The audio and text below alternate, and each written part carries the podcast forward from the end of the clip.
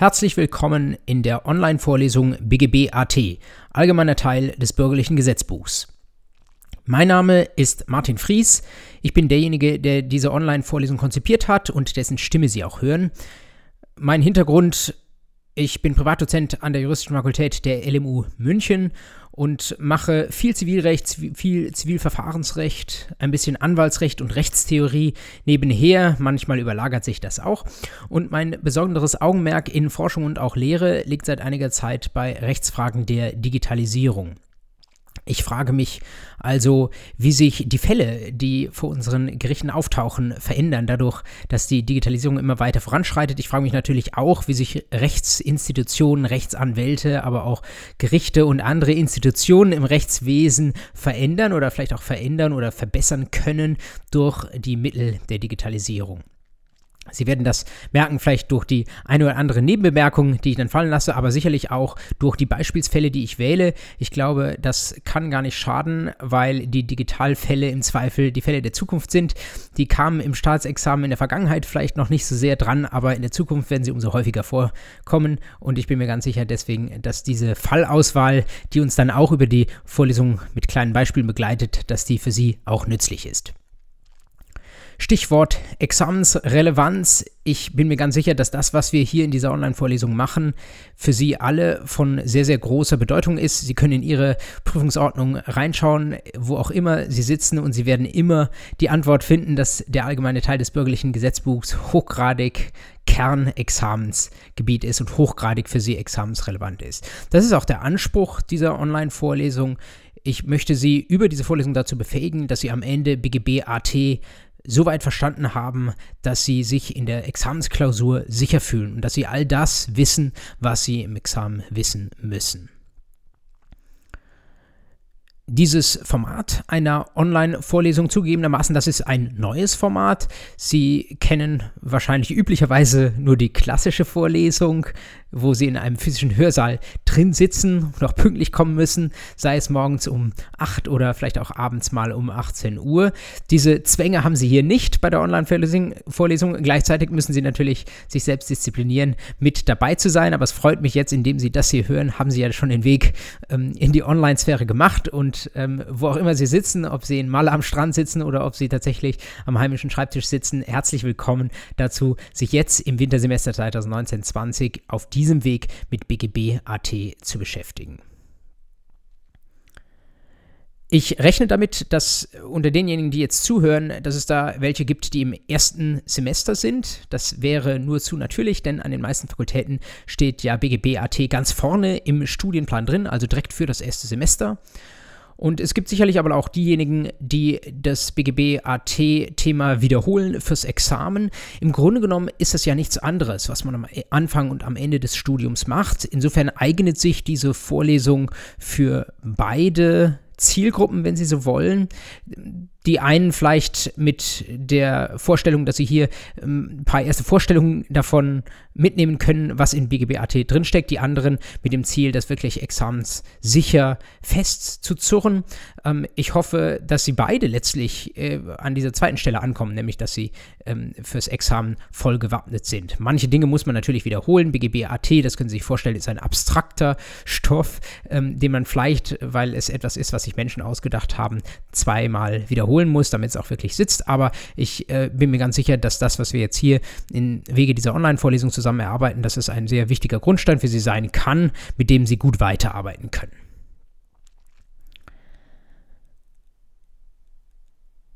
Was wird Bestandteil dieser ersten Folge der Online-Vorlesung sein? Ich habe mir einige Dinge vorgenommen. Ähm, sicherlich äh, zum einen, damit werde ich gleich einsteigen, äh, einen Blick auf ein paar exemplarische Fallgestaltungen, die Ihnen zeigen sollen, dass das nicht nur trockene Materie ist, mit der wir uns beschäftigen werden, sondern dass das für die großen Fälle, die äh, wirklich auch in den Zeitungen stehen, dass es eine große Bedeutung hat, äh, worüber wir uns hier Gedanken machen und dass Sie bei Jura, welches Rechtsgebiet auch immer Sie nachher ähm, zu Ihrer Kernmaterie machen, dass Sie das BGB-AT eigentlich so gut wie niemals ausblenden können.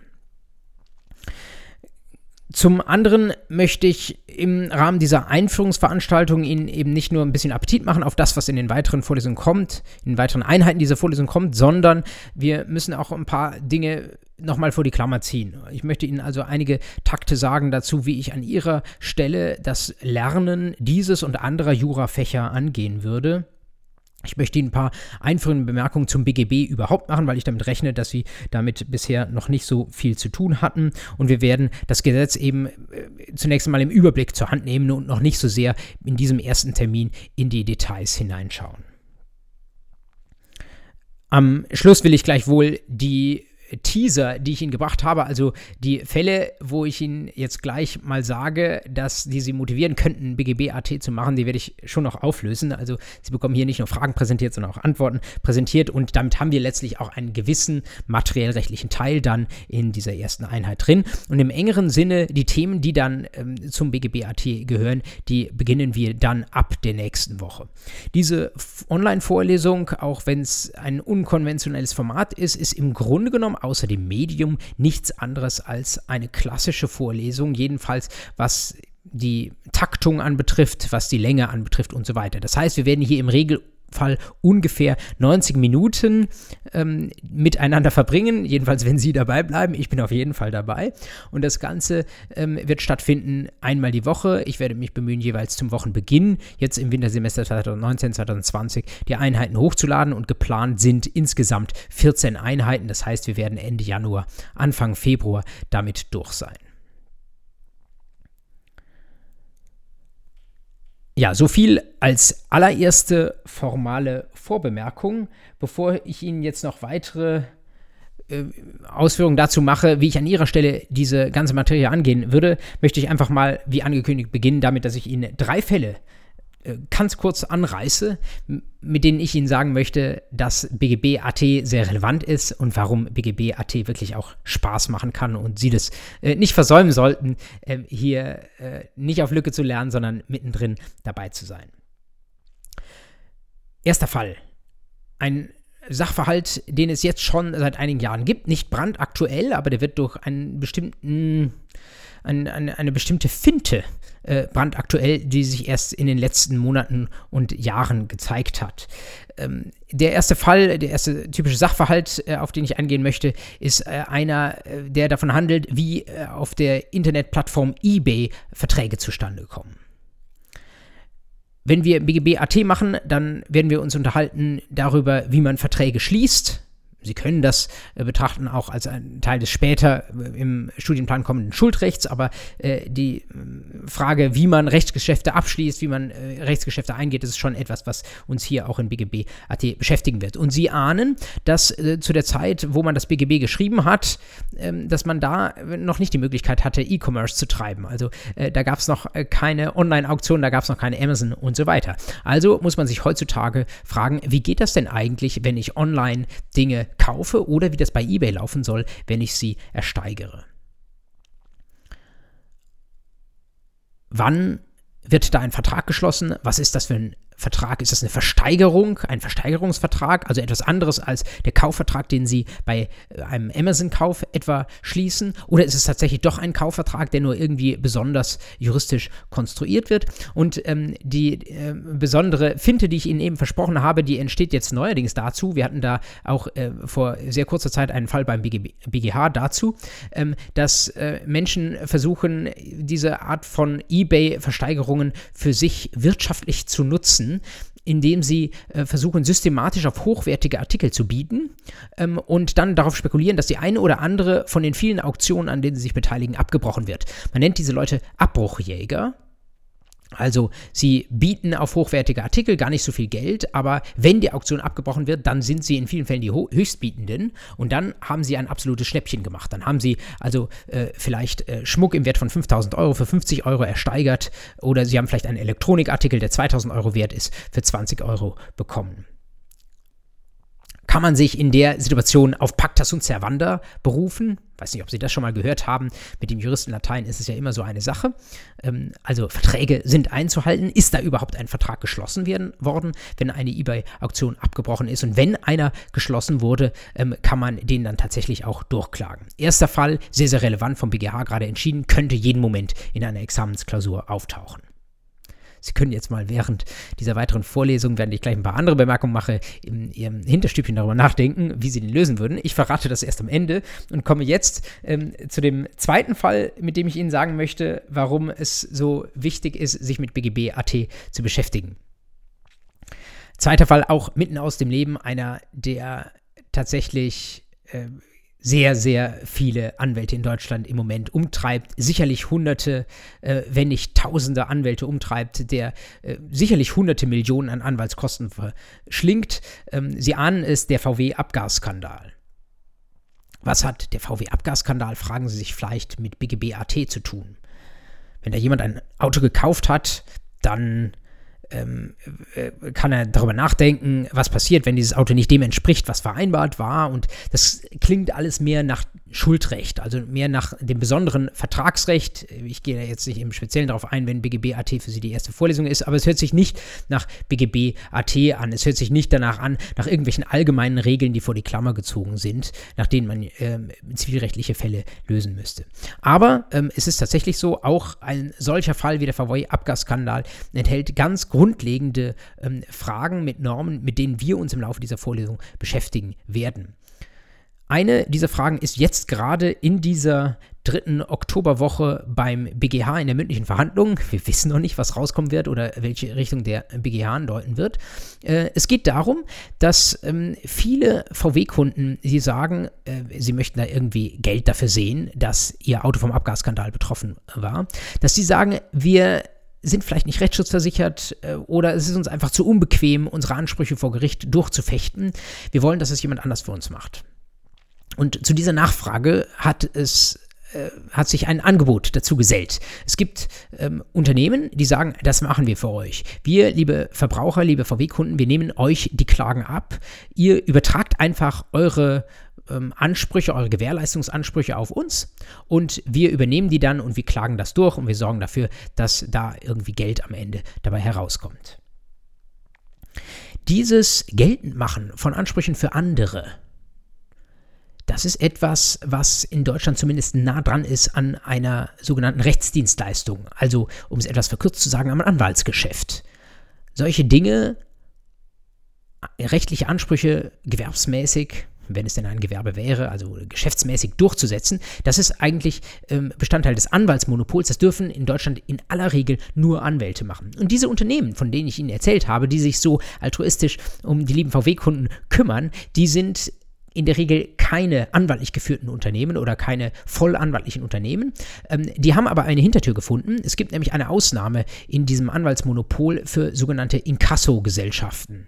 Kennen Sie vielleicht, da werden Forderungen, ähm, die irgendwie ähm, nicht bedient wurden, zum Beispiel wenn Sie zum Arzt gegangen sind und nicht bezahlt haben, dann werden die abgetreten an irgendeine Inkasso-Gesellschaft, die das Geld dann von Ihnen oder von irgendjemandem anders eintreibt. Und diese neuen Dienstleister, die sich unter anderem um VW-Kunden kümmern, die sagen, wir sind Inkassodienstleister. Also wir brauchen keine Anwälte zu sein ähm, und deswegen ähm, äh, können wir die Kunden, die Ansprüche der VW-Kunden geltend machen.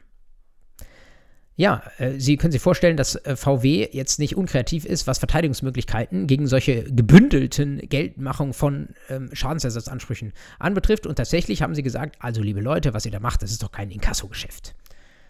Und wenn es kein Inkassogeschäft ist, ist es nicht dann vielleicht so, dass schon die Übertragung der Forderungen der Ansprüche von den VW-Kunden auf diesen Dienstleister, dass diese Übertragung dieser Ansprüche schon nicht rechtlich wirksam ist. Wir werden später kennenlernen, dass wir da womöglich von einem Verbotsgeschäft nach 134 BGB zu sprechen haben, aber das sei an der Stelle nochmal ausgeblendet. Der Fall jetzt vor dem BGH ist kurioserweise kein, äh, kein VW-Fall, sondern ein Fall aus dem äh, Mietrecht von einem Berliner Dienstleister, der sich in ähnlicher Weise ähm, um die Durchsetzung von Mieterrechten kümmert. Aber er ist indirekt sehr, sehr wichtig für den ganzen VW-Abgasskandal, der äh, viele Großkanzleien Land auf, Land ab in diesen Tagen beschäftigt. Ja, und der BGH, der wird das äh, entscheiden, wird wahrscheinlich schon Ende dieser Woche andeuten, ob er sagt, ähm, das ist ist ein verbotenes Geschäft. Ihr, liebe Dienstleister, dürft nicht diese Forderung geltend machen. Und vielleicht sagt er dann auch, dass das Ganze dann ähm, dazu führt, dass die Forderungsübertragung von den VW-Kunden an diesen Dienstleister nicht wirksam ist. Ich glaube das zwar persönlich nicht, aber es könnte theoretisch sein und VW und äh, in dem anderen Vermieterverfahren, äh, Mietrechtsverfahren ist es quasi die Vermieterseite oder die Seite dann der Rechtsanwaltskammer, die an dem Verfahren beteiligt ist. Sie sagen, dass diese Forderungen nicht wirksam übertragen werden können. Wir werden sehen, Sie sehen, ähm, siedend heiß dieser Fall und er hat jedenfalls auch starke Bezüge zum allgemeinen Teil des BGB. Letzter Fall. Dritter Fall, den ich Ihnen hier vorstellen möchte, mit dem ich Ihnen ähm, sagen möchte, dass BGB AT relevant ist. Tatsächlich nochmal ein VW-Fall, aber aus einer ganz anderen Ecke. Es gibt ja inzwischen schon ja, es gibt das Musterfeststellungsverfahren, falls Sie davon schon gehört haben, müssen Sie nicht. Das ist so eine Art neu geschaffene Sammelklage, so ähnlich jedenfalls für VW-Kunden, wo sich schon, ich glaube, 460.000 VW-Kunden versammelt haben, um ihre Ansprüche gegen VW geltend zu machen. Aber es gibt auch schon viele, die unter anderem mit Hilfe ihrer Rechtsschutzversicherung selbst geklagt haben. Und manchmal haben die das auch getan in den letzten Jahren, weil sie besorgt äh, waren, ob nicht vielleicht ihr Anspruch verjährt sein könnte. Verjährung ist ein großes Thema im BGB-AT und war auch im VW-Abgasskandal in den letzten Jahren sehr im Gerede, weil sich alle gefragt haben, naja, ähm, das ist jetzt schon eine Weile lang ruchbar geworden mit dem, ähm, mit dem Abgasskandal. Jetzt irgendwann könnte es auch sein, dass die Forderungen von den Kunden gegen VW oder gegen ähm, die Verkäufer der Autos, es können ja manchmal auch Zwischenhändler sein, dass die verjährt sind. Und die allgemeine Wahrnehmung war, ich weiß gar nicht, ob das stimmt, ähm, wir werden uns später damit beschäftigen, aber dass jedenfalls viele dieser Ansprüche Ende 2018 womöglich verjährt sein könnten, weil man 2015 ähm, die ganze Sache groß aufgedeckt hat und dann drei Jahre verstrichen sind. Das ist die normale Verjährungsfrist in Deutschland. Äh, und man hat gesagt, deswegen sind wahrscheinlich diese Ansprüche Ende 2018 verjährt. Jetzt kommt ein, äh, man möchte fast sagen, freches Landgericht äh, aus dem äußersten Westen der Republik ähm, in einer ganz jungen Entscheidung, ähm, nämlich das Landgericht Trier. Und das sagt, nö, nö, Verjährung gibt es noch nicht. Äh, Verjährung beginnt erst dann, wenn wir sichere Rechtstatsachen haben, wenn wir ganz sicher wissen, was der BGH auch zu dieser ganzen VW-Abgasproblematik sagt. Eine Argumentation, die ich vorher noch nie gelesen habe, obwohl viel geschrieben worden ist über den VW-Abgasskandal. Ähm, das würde natürlich, wie Sie sich vorstellen können, wenn man bisher von Verjährung Ende 2018 ausgeht, das Ganze ein Stück weit aus dem Kopf, auf den Kopf stellen. Man äh, wäre, vielleicht wäre VW davon ausgegangen, dass viele Ansprüche jetzt schon verjährt sind und jetzt kommt auf einmal ein, ähm, man möchte fast sagen, vorlautes Landgericht und sagt, nein, nein, äh, Verjährung noch lang nicht, soll erstmal der BGH sagen, was er dazu findet und dann können wir langsam über den Anlauf einer Verjährungsfrist nachdenken und dann haben die Kunden immer noch genügend Zeit, ähm, ihre Ansprüche geltend zu machen. Ich sage mal gar nicht dazu, ob ich das jetzt äh, richtig oder falsch finde, aber Sie sehen, äh, erstens, der VW-Abgasskandal, der beschäftigt inzwischen so viele Gerichte, dass ich von meinen drei Teaser-Fällen glatt zwei davon ähm, mit diesem Sachverhalt äh, bestücken musste. Und Sie sehen aber auch, äh, BGB AT spielt auf ganz vielen verschiedenen Tasten und ähm, wo wir uns auch hinwenden, wir können der ganzen Sache gar nicht entkommen. Mit anderen Worten, äh, wenn Sie bis jetzt mit dabei sind, bleiben Sie unbedingt mit dabei, denn es ist total wichtig, dass Sie dem Thema BGB-AT bis zum Schluss folgen. Ähm, die Dinge, die nämlich jetzt von den Gerichten entschieden werden, das sind die Examensklausuren von morgen. So viel, um Sie etwas heiß zu machen auf dieses äh, vielleicht im ersten Zugriff etwas sperrig klingende Thema, allgemeiner Teil.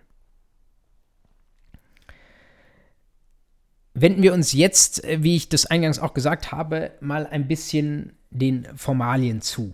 Mir ist das wichtig, ich mache das ausführlicher als vielleicht andere Dozenten in ihren Vorlesungen, die da vielleicht nur zehn Minuten was dazu sagen. Das wird bei mir etwas länger ausfallen. Und zwar, wie eingangs gesagt, deswegen, weil ich davon ausgehe, dass viele von Ihnen ganz am Anfang des Jurastudiums stehen ähm, und vielleicht ein bisschen wissen möchten oder eine Anregung haben möchten, wie sie das mit dem Lernen jetzt angehen sollen, damit es auch haften bleibt. Äh, zum anderen, weil ich auch davon ausgehe, dass es vielleicht einige von Ihnen gibt, die jetzt schon ein paar Semester lang studieren und irgendwie den Eindruck haben, dass äh, vieles hat ist noch nicht examensicher und jetzt ähm, möchten Sie noch ein bisschen an Ihrer Lernmethodik drehen. Ähm, meine Erfahrung äh, aus auch klassischen äh, physischen Hörsaalvorlesungen ist, dass ähm, das in der Regel ein wichtiges Thema für Sie ist und dass man dieses Thema Lernmethodik und Formalien möglichst an den Beginn setzen sollte, damit sie es dann unmittelbar im Laufe der ja uns noch äh, weitere 13 Wochen beschäftigenden Veranstaltung umsetzen können.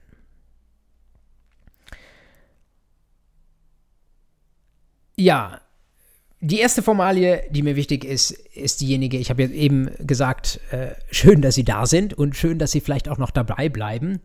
Ähm, ist es tatsächlich so, ähm, dass ich Ihnen uneingeschränkt empfehlen würde, dieser Vorlesung oder irgendeiner bestimmten anderen Vorlesung oder irgendeinem anderen bestimmten Medium in Sachen BGB, AT oder Jura lernen zu folgen. Ähm, nein, möchte ich nicht sondern ich möchte an der Stelle mal äh, direkt sehr klar sagen, ähm, dass vielleicht erzähle ich Ihnen, wie das bei mir war. Ich habe äh, seinerzeit auch Jura studiert, Sie werden es sich nicht vorstellen.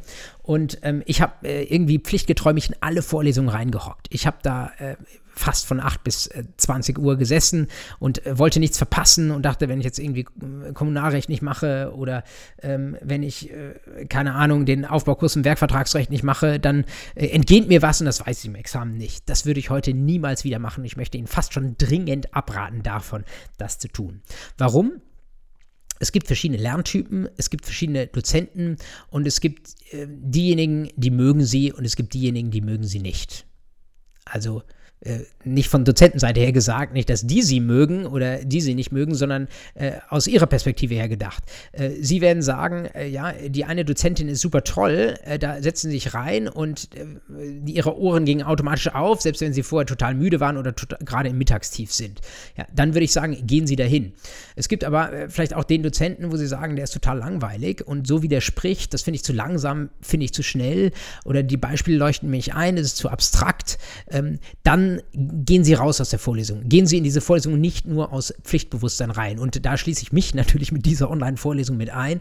Wenn Sie den Eindruck haben, äh, vielleicht nachdem Sie jetzt noch ein bisschen weitergehört haben oder in die zweite Folge nachher mal reingehört haben, ähm, wenn Sie sagen, irgendwie ist es nicht mein Art zu lernen, dann äh, zwingen Sie sich nicht dazu, sondern schalten Sie ab, ähm, machen Sie was anderes. Das ist natürlich dann auch wichtig, dass Sie was anderes machen. Also legen Sie nicht ein Thema ad actas, sondern ähm, versuchen Sie ein anderes Medium zu finden, das Ihnen irgendwie mehr zusagt. Wenn sie es nicht tun, dann haben sie irgendwann das ganze Programm abgespult, aber sie merken, dass wahrscheinlich wenig davon verfangen hat. Jedenfalls kann ich von mir sagen, bei mir äh, haben eigentlich nur die Sachen verfangen oder ich habe nur die Sachen wirklich äh, gelernt und die sind bei mir äh, oben im Oberstübchen angekommen, äh, wo ich äh, richtig Lust dazu hatte und wo ich irgendwie gemerkt habe, ja, da verstehe ich einen Teil und irgendwie ist es so ein bisschen Inselwissen, das setzt sich mit der Zeit irgendwie immer enger zusammen und dann entsteht so eine gewisse Art von juristischem Verständnis. Versuchen Sie da dran zu bleiben, man kann nicht immer in jeder Minute einer Vorlesung glücklich sein, aber versuchen Sie, ähm, dass Sie da irgendwie am Ball bleiben und in, wenn irgendeine Sache, irgendeine Dozentin, irgendein Dozent Sie wirklich wiederholt nervt, dann suchen Sie sich irgendetwas anderes, um dem Thema auf den Grund zu gehen. Davon gibt es genug von ganz verschiedenen Lernmaterialien. Dieses, was Sie jetzt hier gerade anhören, eine Online-Vorlesung, ist wirklich nur eins, ist ein relativ neues Medium. Ich habe Ihnen ja eingangs gesagt, ich bin etwas digital affin, deswegen mache ich so einen Quatsch und ähm, äh, hoffe, dass Ihnen das nützt. Äh, aber es gibt natürlich viele andere Möglichkeiten. Wahrscheinlich brauchen Sie auch mehr Medien als nur die eine Vorlesung und die eine Online-Vorlesung, ähm, weil es erfahrungsgemäß sich auszahlt, wenn man Inhalte auf mehreren Kanälen wahrnimmt. Was sind das für Medien, die Sie vielleicht bemühen könnten, um das Thema BGB AT, aber natürlich womöglich auch andere Themen, die Sie im juristischen Bereich interessieren, um diesen Themen ähm, näher zu kommen und äh, um wirklich examensicher darin zu werden. Das wichtigste, äh, das wichtigste Medium für auch diese Veranstaltung, aber auch für andere, das äh, wird Sie nicht besonders überraschen, sind Gesetze. Für jetzt diese formalen Vorbemerkungen schelte ich Sie nicht, wenn Sie kein BGB vor sich haben. Aber sobald wir spätestens jetzt ab der zweiten Einheit dieser Vorlesung, sobald wir konkret über Gesetze sprechen und sobald es wirklich auch das Curriculum abzuarbeiten gilt, ähm, möchte ich Sie wirklich dazu ermuntern, wenn Sie das Gesetz nicht vor sich haben, dann schalten Sie den YouTube-Channel äh, oder schalten Sie Spotify, wo auch immer Sie diese Vorlesung hören, schalten Sie das ab ähm, und kaufen Sie sich erst ein Gesetz oder machen Sie das Ganze digital. Das geht auch. Ähm, aber schauen Sie immer in das Gesetz hinein. Sich einfach nur berieseln zu lassen mit dem, was ich Ihnen hier ähm, zum Besten gebe, das kann auch sinnvoll sein. Es kann ja sein, dass Sie diese Vorlesung irgendwie äh, beim Joggen hören ähm, oder im Fitnesscenter oder sonst irgendwo oder zum Einschlafen. Äh, dann, mein Gott, machen Sie das, ja. Aber äh, dann müssen Sie zu irgendeinem anderen Zeitpunkt das Gesetz aufschlagen. Denn in der Klausur haben Sie nachher nur das Gesetz und Sie müssen mit dem Gesetz arbeiten. Und Gesetze ob sie es äh, glauben oder nicht, das sind keine Dinge, die irgendwie Gott gegeben sind oder Naturrecht sind, können Sie rechtsphilosophische Kurse zum Naturrecht besuchen, aber ich verrate Ihnen schon mal, äh, solchen Naturrechts gibt es relativ wenig. Das bedeutet, was Sie hier lernen, auch in BGBAT, das sind menschengemachte Gedankenkonstrukte. Das sind äh, Konstrukte, äh, wo sich Leute, schlaue Juristen, Juristinnen hoffentlich auch, äh, mal zusammengesetzt haben und äh, gesagt haben, so könnten idealerweise die Regeln aussehen, nach denen wir unser Zusammenleben ordnen wollen. Aber das ist nicht zwingend. Äh, und Sie wissen, äh, Gesetze ändern sich auch über Zeit. In verschiedenen Ländern gibt es unterschiedliche Gesetze. Das ist alles, sind Gedankenkonstrukte. Das ist nichts irgendwie evidenzbasiert oder so ähnlich, wie Sie das in der Medizin lernen. Da können Sie sich den menschlichen Körper anschauen. Das können Sie in Jura nicht. Und das macht Jura schwer. Das ödet manche so an, dass sie nach drei, vier Semestern, manchmal auch nach acht Semestern entnervt aufhören ich versuche das aufzufangen dadurch, dass sie, äh, dass ich ihnen möglichst viele Beispiele gebe, um das Ganze lebendig zu machen, versuche das auch mit aktuellen Fällen zu unterfüttern, wie Sie vielleicht eben schon gemerkt haben. Ähm, aber Sie müssen, äh, haben, sind Ihrerseits in der Verantwortung, dass Sie versuchen müssen, das Ganze irgendwie abzustützen, dadurch, dass Sie zumindest das Gesetz als das, das zentrale äh, Medium, als den zentralen Text, mit dem wir uns hier beschäftigen, indem Sie den vor Augen haben. Ähm, ich kann Ihnen viel über Verbotsgesetze nach 134 BGB erzählen. Sie werden sich dreimal besser daran erinnern, was damit verknüpft ist, wenn Sie tatsächlich die Vorschrift auch vor sich lesen, mit dem Finger abfahren, vielleicht sogar auch, wenn Sie das dürfen, ähm, für das Examen oder für spätere Lernprozesse ähm, markieren. Ich werde das äh, regelmäßig dadurch unterstützen, dass ich selbst, vielleicht hören Sie mich dann mal im Gesetz blättern, dass ich das selbst also auch mit äh, vollziehe, dass ich Ihnen buchstäblich aus dem Gesetz auch mal ab und an vorlese oder wir zusammen lesen. Mm, und ähm, die Zeit äh, nehmen wir uns. Und die ist, äh, da bin ich mir ganz sicher, gut investiert. Ich möchte Sie noch darauf aufmerksam machen, ähm, dass es heutzutage die Möglichkeit gibt, dass Sie Gesetze nicht bei einem der großen Monopolisten oder bei dem großen Monopolisten äh, kaufen im Print, äh, sondern dass Sie das Ganze auch digital tun können wenn Sie mal in den App Store gehen oder wie auch immer das auf Android heißt, ich weiß es nicht, und ähm, dort mal nachschauen, ähm, was es für Gesetzes-Apps gibt, dann sehen Sie, gibt es locker 10 oder 20. Ich habe Ihnen äh, jetzt mal, möchte auf zwei nochmal gesondert hinweisen, weil ich den Eindruck hatte, dass die so tendenziell marktführend sind, irgendwie vielleicht am schicksten sind oder am meisten runtergeladen werden. Nämlich einerseits LX Gesetze ähm, und andererseits Lex Superior. Ich bekomme von beiden keine Provision, keine Angst. Ich kenne den Gründer von Lex Superior, ähm, ein äh, ganz pfiffiger Heidelberger Nachwuchsjurist, äh, dürfte inzwischen wahrscheinlich auch schon Volljurist sein, äh, der gesagt hat, er möchte was Unkonventionelles machen und der dieses Unternehmen gegründet hat, die unter anderem eben so eine Gesetze-App äh, haben, wo man äh, seine Gesetze verwalten kann, wo man sie editieren kann, wo man sie mit Lesezeichen versehen kann und so weiter und so weiter. Ich gestehe Ihnen ganz offen, äh, ich selbst äh, bin noch mit Papier aufgewachsen. Als ich studiert habe, gab es diese Sachen noch nicht. Und ich könnte auch verstehen, wenn Sie sagen, an der Stelle äh, ist Ihnen Papier lieber. Testen Sie es einfach mal aus, ob Ihnen diese digitalen Apps, ob die Ihnen irgendwie äh, was taugen oder ob Sie dann doch das Gesetz im äh, Papier vor sich haben wollen. Das Papier hat manchmal was, dass man es irgendwie in der Hand hat oder dass man es umblättern kann oder dass man sich erinnert, an der Stelle rechts unten, da war diese Norm und dazu hat man sich gedanklich irgendwas abgespeichert. So oder so ähm, nutzen Sie äh, einen dieser Wege und äh, lesen Sie auch, möchte ich fast sagen, es ist äh, ziemlich platt, aber lesen Sie äh, immer mal wieder das Gesetz. Es schärft sich Ihre Erinnerung und es ist total gut, wenn Sie dann nicht irgendein auswendig gelerntes Schema im Examen herunterbeten, sondern wenn Sie tatsächlich auch am Gesetz arbeiten, wie man so schön sagt das wird spätestens äh, wichtig, ja, sicherlich in den Klausuren auch schon, äh, keine Angst, aber auch wichtig und besonders geschätzt in der mündlichen Prüfung, die ganz am Ende des Examens kommt. Äh, da äh, haben viele Prüfungsangst und viele fragen sich, wie sollen sie mündliche Prüfung bestehen, weil sie irgendwie Nervenflattern haben und so weiter. Ähm, ich kann Ihnen verraten, in der mündlichen Prüfung sind Sie super gut dabei und haben einen Vorteil gegenüber allen anderen, wenn Sie einfach nur das Gesetz lesen und versuchen ganz sauber darunter den Sachverhalt zu subsumieren, äh, das zu subsumieren, was jetzt hier den konkreten Fall ausmacht. Das sind in der Regel keine schweren Fälle in der mündlichen Prüfung, sondern von ihnen ist wirklich nur Arbeit mit dem Gesetz ähm, gefragt. Und ähm, deswegen diese eindringliche Bitte, damit direkt schon von vorne herweg zu beginnen und sich dann aber auch unter den verschiedenen Gesetzesmedien dasjenige rauszusuchen, was für Sie am besten taugt. Was gibt es noch für Lernmedien? Was Sie nicht unbedingt in der Hand halten müssen, was aber vielleicht für Sie sinnvoll sein kann, wenn Sie nicht nur diese Online-Vorlesung nutzen wollen, um BGB-AT zu lernen. Äh, da wäre das klassische Medium Lehrbücher. Lehrbücher gibt es, möchte man fast sagen, wie Sand am Meer. Wenn Sie den Podcast mit Bild zusammen anschauen, dann sehen Sie jetzt auf dieser und der folgenden Folie Lehrbücher, die relativ regelmäßig aufgelegt werden und die vor kurzem auch nochmal neu aufgelegt wurden zum allgemeinen Teil des BGB. Sie sehen viel vom Beck Verlag, ja, in verschiedenen schönen Farben. Medicus ist sicherlich das Standardwerk, inzwischen heißt er Medicus Petersen. Petersen, ähm, Brox Walker, ebenfalls ein Standardwerk, Helmut Köhler, ähm, äh, Astrid Stadler, ähm, in der zweiten Reihe dann nochmal ein Grundwissenbuch von Medicus Petersen, dann vom Freiburger Dieter Leipold, ähm, Einführung und allgemeiner Teil des bürgerlichen Gesetzbuchs. Florian Faust aus Hamburg von der Boceus Law School hat ein AT-Buch geschrieben und es gibt schließlich auch von Heimo Schack ein Buch BGB allgemeiner Teil. Das hat keinen Anspruch auf Vollständigkeit. Ähm, schauen Sie selbst bei Amazon oder im Backshop.de nach. Ähm, äh, welche Bücher es gibt. Ähm, ich würde Ihnen allerdings raten, jetzt diese Bücher nicht irgendwie blind zu kaufen.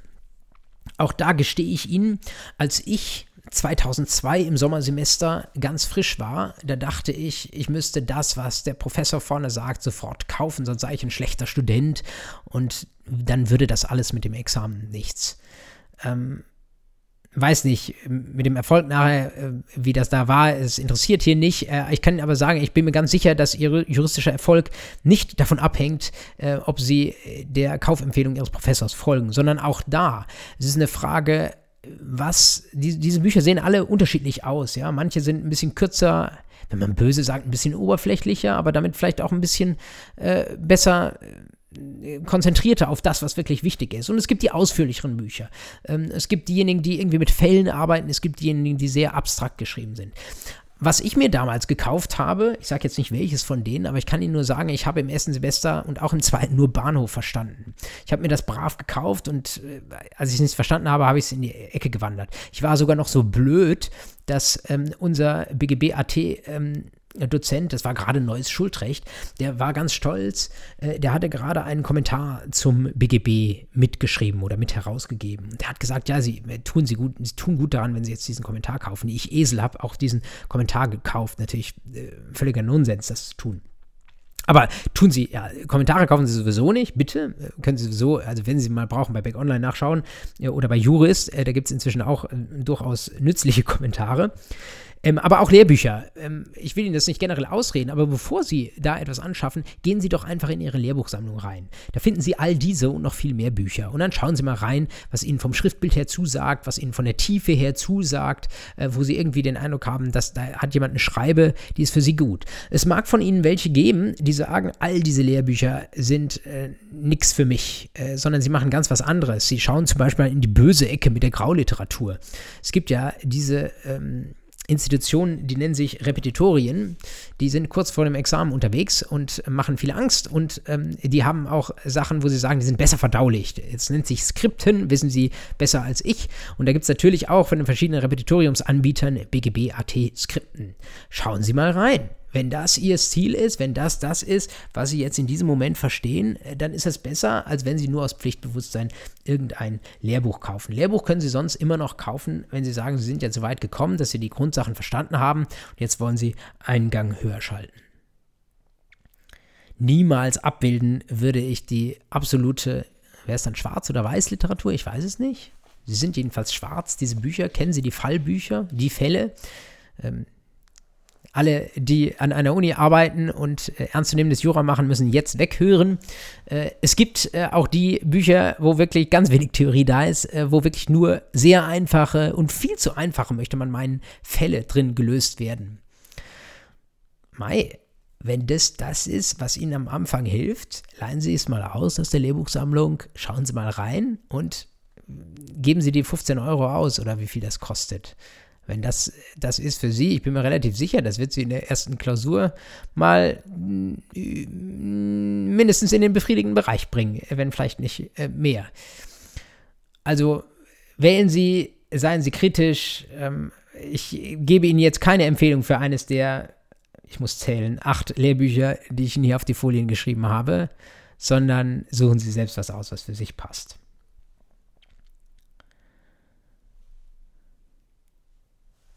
Wie können Sie das, was Sie hier lernen, vertiefen? Wie können Sie das verarbeiten für sich? Auch da möchte ich Ihnen ein paar Ideen mit an die Hand geben. Dieser ganze Input, über den wir sprechen, der muss ja auch irgendwie verdaut werden. Und auch da gibt es unterschiedliche Typen. Ähm, ich kann Ihnen sagen, durch das reine Zuhören geht relativ wenig wenn Sie sich äh, mal irgendwie mit äh, Lernpsychologie und solchen Dingen beschäftigen, manche Bücher haben da auch irgendwie so einen Einführungsteil dazu, dann äh, werden Sie sehr schnell merken, man, äh, es reicht nicht, wenn man Sachen nur hört, man muss Sachen auch irgendwie wirklich aktiv durchdenken, man muss darüber sprechen, man muss sie vielleicht sogar schreiben. Meine persönliche Erfahrung sagt, möglichst viele Kanäle. Ich möchte Ihnen daher zwei Sachen dringend empfehlen. Erstens, Karteikarten. Karteikarten sind aus meiner Sicht sehr altmodisch, aber sie sind trotzdem total nützlich. Warum? Wenn Sie Karteikarten schreiben, dann versuchen Sie ein bestimmtes juristisches Problem oder irgendeine bestimmte juristische Struktur oder irgendeine Frage, äh, die Sie da in der Vorlesung oder sonst wo im Lehrbuch gelernt haben, dann versuchen Sie, die für sich nochmal verkürzt auf so eine Kartei, Lernkarteikarte ähm, zu bringen. Das bedeutet, Sie müssen das Ganze jetzt in Ihre Worte fassen.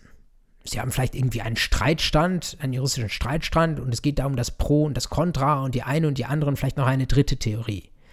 Wenn Sie das lesen, dann können Sie mit dem Kopf nicken, aber da passiert erstmal nichts. Wenn Sie das Ganze für sich zusammenfassen müssen und überlegen müssen, was für Sie die guten Argumente sind und das versuchen dann irgendwie auf eine Karteikarte zu schreiben, dann geht das Ganze erstmal durch Ihren Kopf und es geht durch Ihre Hand. Da sind direkt schon mal zwei Medien, die Sie da einschalten und die über das reine Hören hinausgehen. Ich habe das nicht gemacht, äh, als ich an ihrer Stelle war, also nicht in den ersten Semestern des Jurastudiums. Ich habe das erst begonnen, als es mir, ich gestehe, ich war beim privaten Repetitor, der Repetitor sehr, sehr ans Herz gelegt hat. Der hat gesagt, Sie müssen das machen, eben um auf möglichst vielen Kanälen zu lernen. Und ich habe das so gemacht, ich habe mir DIN A6 Karteikarten gekauft ich habe diese Karteikarten ähm, auf einer Seite mit einer Frage bepinselt. Da habe ich draufgeschrieben, ähm, wie sieht das denn aus? Ähm, worauf kommt es bei der Anfechtung nach 19, 119 Absatz 1 Alternative 1 BGB ähm, an? Ähm, und dann gibt es da einen Streit und es gibt zwei oder drei Meinungen dazu und ich habe auf die andere Seite diese Meinung geschrieben.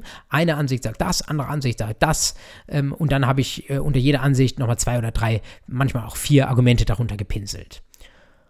Und diese Karteikarte, die habe ich mir dann in bestimmten Zeitabständen wieder vorgenommen und habe mir diese Frage gestellt und habe geschaut, ob ich sie beantworten könnte und habe mich anhand der Rückseite, selbstgeschriebenen Rückseite, kontrolliert. Und die Karten, die ich konnte, kamen auf äh, den einen Stapel und die, die ich nicht kannte, kamen auf den wiederholten Stapel. Versuchen Sie das doch mal. Man denkt am Anfang Hilfe, wenn ich versuche, das ganze Jura auf diese Weise zu erfassen, werde ich ja nie fertig. Ich kann Sie beruhigen, man wird fertig diejenigen von Ihnen, die hierzu jetzt nicht nur die Audiospur hören, sondern auch das Bild sehen, schauen Sie mal hier, da habe ich Ihnen ein Foto gemacht von meinen Karteikarten bis zum ersten Staatsexamen. Was Sie sehen ist grün Zivilrecht, weiß Strafrecht, gelb öffentliches Recht und rot war irgendwie eine Wiederholung oder Schwerpunktbereich oder sowas. Bei uns hieß es damals, waren, es gab noch keine Schwerpunktbereiche, es war eine goldene Zeit. Ähm, also Sie sehen eine gewisse Geringschätzung des Strafrechts. Ähm, bitte nicht persönlich nehmen. Äh, eine gewisse Wertschätzung des Zivilrechts, sei es drum. Ähm, und Sie sehen vielleicht auf der ersten ähm, Karteikarte, wo es um die Rechtsnatur des Pfändungspfandrechts geht, wo, mit dem wir uns jetzt hier nicht beschäftigen werden, keine Angst. Sind nicht nur AT-Karteikarten. Äh, Sie sehen, wie ich das so ein bisschen aufgebaut habe mit verschiedenen Meinungen und wo ich Argumente drauf geschrieben habe. Das ist alles, nicht nur BGB AT, alles in allen Rechtsgebieten, was ich wusste zum ersten Examen. Alles, was in meinem Kopf war, war auf diesen Karten und äh, ich kann sagen, alles, was auf diesen Karten war, war in meinem Kopf. Mehr nicht, aber immerhin. Ähm, Jetzt fragen Sie, wie lang ist dieser Karteikasten? Äh, ich würde jetzt mal schätzen, um es nachgemessen zu haben, vielleicht 35 bis 40 Zentimeter, keine Ahnung. Äh, das mögen im Zivilrecht äh, vielleicht 150, vielleicht 180 Karteikarten sein. Es ist machbar. Wenn Sie jeden Tag irgendwie vier davon schreiben, ähm, haben Sie das in einem Jahr auf jeden Fall da. Und Sie lernen ja sowieso jeden Tag irgendwas. Ähm, selbst wenn Sie die Wochenenden auslassen, was ich Ihnen eigentlich auch empfehlen würde. Also ähm, versuchen Sie mal diese Methode, ähm, was Sie einmal, was Ihnen wirklich durch die Handschrift gegangen ist, das, äh, da tun Sie sich extrem schwer, das wieder zu vergessen. Andersrum möchte ich Ihnen fast auch empfehlen, nicht zu viel zu lernen. Ja? Also äh, Sie sehen äh, an diesen Karten, da sind vielleicht nicht ganze Lehrbücher drauf. Ich habe vielleicht an manchen Stellen mal was weggekürzt. Die hinterletzte Ansicht oder ein Problem, wo ich den Eindruck hatte, dass ähm, vielleicht bin ich nie daran vorbeigekommen oder ähm, dieses Problem erschien mir nicht wichtig oder ich dachte, wenn sich das in der Klausur stellt, dann kann ich das noch von selbst lösen. Ich weiß es nicht. Schwerpunkte müssen Sie setzen, das sollten Sie auch tun, um sich nicht vom Stoff erschlagen zu lassen. Das werde ich natürlich auch in dieser Online-Vorlesung tun. Keine Angst. Ich habe gesagt, zwei Tipps gebe ich Ihnen. Der eine sind diese Karteikarten. Der zweite Tipp, den ich Ihnen geben möchte, ähm, ist derjenige, dass ich in, Sie anregen würde, dass Sie mal versuchen, eine Arbeitsgemeinschaft zu gründen. Auch das habe ich im ersten und im dritten Semester nicht getan, sondern ich habe es erst auf erhebliches Anraten meines Repetitors im Repetitorium getan. Wie haben wir das gemacht? Wir haben uns, ich habe so ein bisschen nach Gesinnungsgenossen Ausschau gehalten, was natürlich, wenn Sie jetzt daheim sitzen, äh, nicht unmittelbar vor Ihnen ist, außer Sie hören diese Online-Vorlesung zu viert, äh, was mich etwas überraschen würde. Ähm, aber äh, Sie kennen ja Leute im Studium und schauen Sie mal so ein bisschen, wen Sie mögen, wo Sie den Eindruck haben, die oder der ist so auf meinem Level unterwegs, will mit dem gleichen Anspruch lernen, äh, tickt so ein bisschen so wie ich. Ich habe das getan. Ähm, wie gesagt, erst im Repetitorium, ideal wäre früher gewesen. Und äh, habe dann insgesamt waren wir zu viert äh, und wir haben uns jeden Freitag von 8 bis 12 Uhr getroffen und haben durchgesprochen, was im Repetitorium dran war. Wir haben Vertiefungsfragen zusammen gemacht. Wir haben äh, uns gegenseitig so ein bisschen referiert, was wir mitgenommen hatten. Und das eine war natürlich, dass man sich dafür vorbereitet hat und damit automatisch so ein bisschen gezwungen war, auf einen bestimmten Termin hinzulernen. Aber das andere war, vielleicht noch nützlicher, dass wir Fragen aufgedeckt haben äh, und Missverständnisse aufgedeckt haben wenn man über etwas referieren muss oder wenn man das Referat eines anderen hört, dann merkt man auf einmal, hey, das habe ich noch gar nicht so verstanden, ich kann das gar nicht klar darstellen. Oder so wie meine Kommilitonin das erzählt, äh, so leuchtet mir das gar nicht ein, ich habe das ganz anders verstanden. Und eine AG ist dazu da, eine private AG, nicht die AG da im Studium, nicht wahr? Das ist auch toll, ja, wo sie Fälle lösen. Aber eine private AG ist dazu da, dass sie solche Friktionen in den Verständnissen von ihnen allen Studenten irgendwie aufdecken und sagen, okay, äh, dann müssen wir darüber sprechen. Wie ist das denn wirklich? Und vielleicht nimmt sich einer vor, das das für die nächste Woche irgendwie nochmal nachzuschauen. Ähm, sonst versteht nämlich jeder das, was er verstehen will, und am Ende ähm, haben alle nicht so wirklich verstanden. Also, ähm, manche brauchen da so ein bisschen Tritt in den Hintern. Ähm, ich kann Ihnen den jetzt hier virtuell nur sehr begrenzt geben, aber versuchen Sie es echt mal, eine Arbeitsgemeinschaft zu gründen und machen Sie es anders als ich, nicht erst im Repetitorium, sondern machen Sie es direkt von Beginn an. Ich verspreche Ihnen, Sie werden davon profitieren. Ich bin fest davon überzeugt, dass Sie es auch beibehalten werden, wenn Sie die Disziplin haben. Ähm, aber zumindest es mal auszuprobieren, so zwei, drei, vier Termine, kann auf jeden Fall nicht schaden. Jetzt habe ich Ihnen zwei Tipps versprochen. Es kommt jetzt noch ein dritter. Den habe ich deswegen am Anfang nicht sofort mitgenannt, weil es ein Tipp ist, der jetzt über das Lernen eines bestimmten Fachs ein bisschen hinausgeht. Sie alle sind auf dem Weg, Juristinnen und Juristen zu werden. Und wenn sie das werden wollen, dann müssen sie irgendwann so ein bisschen juristisch denken. will nicht sagen, es ist eine Krankheit. Es ist jedenfalls ein Stück weit anders, als andere Menschen äh, denken. Ähm, was, will ich da, was, mein, was meine ich damit? Also äh, als Juristin, als Jurist können Sie oder versuchen Sie vielleicht auch als Berufskrankheit äh, in vielerlei Hinsicht Dinge juristisch einzuordnen und juristisch zu erfassen und vielleicht auch juristisch zu bewerten.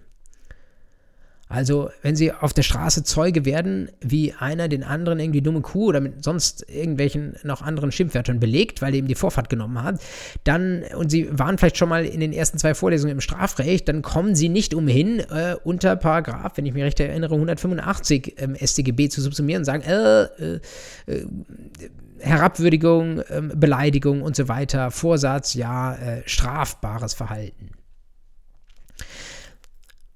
Berufskrankheit deswegen, ähm, weil das Einordnen jeglicher äh, Sachverhalte, die einem im Alltag so unterkommen, in juristische Kategorien, die kann einen ziemlich Freunde kosten, ja, und die kann das Leben auch sehr, sehr stark verkürzen. Wenn ich mich mit meiner ähm, Vermieterin irgendwie äh, streite oder die Frage ist, wer repariert jetzt das zugige Fenster, dann kann ich sofort anfangen, äh, unter 35 folgende BGB zu subsumieren äh, und kann äh, eben prüfen, ähm, wer hier dazu verpflichtet ist, das Fenster irgendwie äh, zu reparieren und so weiter. Das kann ich alles tun, äh, aber am Ende sind wir wahrscheinlich verkracht und das zieht viele weitere Streitigkeiten nach sich. Insofern treiben Sie es nicht bis zum letzten. Gleichwohl, wenn Sie jetzt in der juristischen Ausbildung sind, kann das mal helfen, dass Sie sich so ein bisschen versuchen, mal testweise so einen juristischen Blick anzugewöhnen. Und einfach bei verschiedenen Lebenssituationen im Alltag mal zu überlegen, wie wäre das denn? Hey, äh, wann haben wir denn hier jetzt einen Vertrag geschlossen? Äh, wo sind wir denn hier? Ist es, sind es, äh, schon so, wenn jetzt irgendwas schief läuft und ich passe auf irgendwie das Tier vom Nachbarn auf ähm, und äh, äh dann läuft mir der Hund irgendwie vors Auto und aber ich habe dem Nachbarn ja gar nichts, der hat mir gar nichts dafür gezahlt, dass ich jetzt drei Tage während seines Urlaubs auf den Hund aufpasse. Äh, muss ich ihm dann irgendwie den Wert des Hundes ersetzen oder noch irgendwie vielleicht sogar Schmerzensgeld zahlen oder sowas. Ähm, ich hoffe, dass Ihnen das jetzt nicht im Alltag passiert. Aber da sind so äh, Dinge, die können einem im Alltag passieren. Äh, hoffentlich nicht, ja, aber Ihnen werden andere, vielleicht weniger schlimme Dinge passieren. Und versuchen Sie mal, das so ein bisschen in juristische Kategorien, testweise einzuordnen. Treiben Sie es nicht bis zum Äußersten, aber dieses ein bisschen juristische Denken, ähm, das wird Ihnen ähm, helfen, sich auch dann an bestimmten Stellen juristische Fragen zu stellen. Und äh, im E-Commerce, äh, da, das ist eigentlich der beste Ort dafür. Ich habe Ihnen eben äh, so ein Beispiel aus eBay gebracht. Ja, Sie alle kaufen jeden Tag wahrscheinlich bei Amazon ein oder schauen bei Netflix irgendwelche Sachen. Äh, fragen sich dort mal dort, wo der Vertrag geschlossen wurde, was das für ein Tra Vertrag ist, was die Pflichten sind, äh, ob, die, äh, ob das kleingedruckte Vertragsbestandteil geworden ist, dass Sie einfach so weggeklickt haben. was passiert, wenn irgendwie der Netflix-Film oder das The Zone-Video ähm, von einem Champions League-Spiel dann auf einmal doch nicht verfügbar ist, obwohl sie 10 Euro gezahlt haben und so weiter. Verklagen Sie nicht die Zone, wenn es nicht funktioniert, ja, aber überlegen Sie mal, wie, wie wäre das? Das wird Ihnen ähm, so ein bisschen beim juristischen Verständnis helfen. Ähm, ich verrate Ihnen auch, nach dem zweiten Examen, wenn Sie das gemacht haben, müssen Sie sehen, dass Sie sich dieses, äh, die juristische Brille ein Stück weit wieder abgewöhnen, sonst ähm, äh, wird es wirklich mit den Freunden etwas schwer. Aber das kriegen Sie dann schon hin. Wenn Sie das tun möchten, so ein bisschen äh, mal so verfolgen, was so passiert, äh, aber auch natürlich, was in, ähm, äh, an juristischen Dingen so um Sie herum läuft oder gerade von Juristen äh, in der Welt diskutiert wird, dann gibt es auch ein paar Kanäle, wo Sie das tun können, wo Ihnen das relativ mundfertig serviert wird. Ähm, der wichtigste Kanal, den ich Ihnen jetzt wirklich alle sehr ans Herz legen möchte, ist ähm, LTO.de. Viele von Ihnen haben wahrscheinlich schon mal davon gehört. Legal Tribune Online das ist ein Angebot des Wolters Klüver Verlags, also eines großen, insbesondere juristischen Verlags.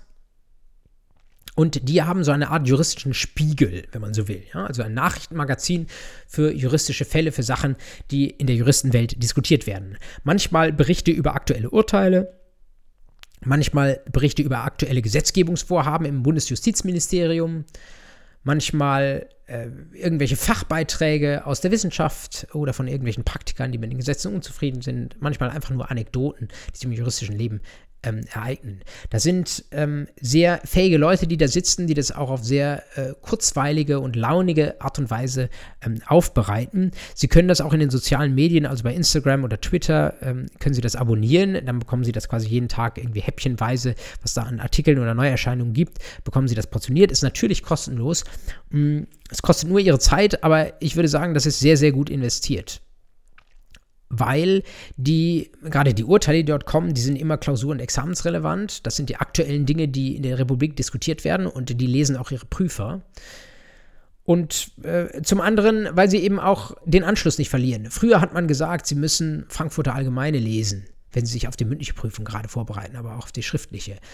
Ähm, ich will nicht von FATS lesen äh, abraten, äh, aber äh, im juristischen Bereich habe ich den Eindruck, LTO hat so ein bisschen äh, die Sache übernommen. Es gibt seit einiger Zeit so ein Konkurrenzangebot, ähm, ein bisschen anders zugeschnitten, nicht ganz so viele Artikel, aber etwas, äh, ja, sagen wir mal, mehr wahrscheinlich redaktionell aufbereitet, ohne jetzt jemandem Unrecht tun zu wollen. Das heißt, FATS Einspruch, dieses Format. Schauen Sie mal, ob das an Ihrer Uni verfügbar ist. Ähm, vielleicht sogar kostenlos. Ähm, manchmal finden Sie in sozialen Medien auch kostenlos verfügbare Links zu bestimmten ähm, Dingen, über die dort geschrieben wurde